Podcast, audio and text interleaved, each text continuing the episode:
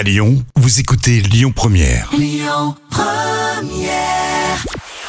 Bonjour à tous, c'est TF1 qui s'est imposé hier avec le retour de la série Good Doctor qui a rassemblé euh, plus de 2 millions et demi de fidèles. Ça représente 16% de part d'audience. Derrière, on retrouve France 3 avec les championnats du monde d'athlétisme. France 2 complète le podium avec les Invisibles. Une revenante sur TF1, c'est Sandrine Quétier qui est de retour dans l'émission 50 minutes inside ce samedi.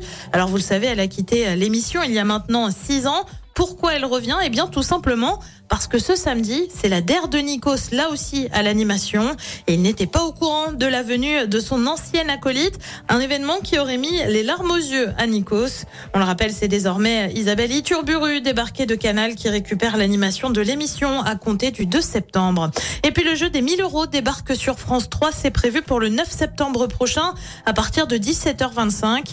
Il s'agit en fait d'une adaptation à télé d'un jeu radio de France Inter, un jeu qui existe depuis 65 et qui débarque donc tous les samedis sur la 3. Côté programme, ce soir sur TF1, c'est l'émission Ma mère, ton père, l'amour et moi. Sur France 2, on suit les championnats du monde d'athlétisme. Sur France 3, c'est le film Le Voyageur. Sur France 5, c'est une émission que j'aime beaucoup puisque c'est des trains pas comme les autres, direction la Serbie. Et puis sur M6, on chante avec le plus grand karaoké de France spécial Tube de légende. C'est à partir de 21h10.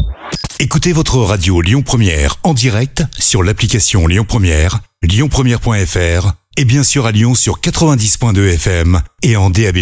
Lyon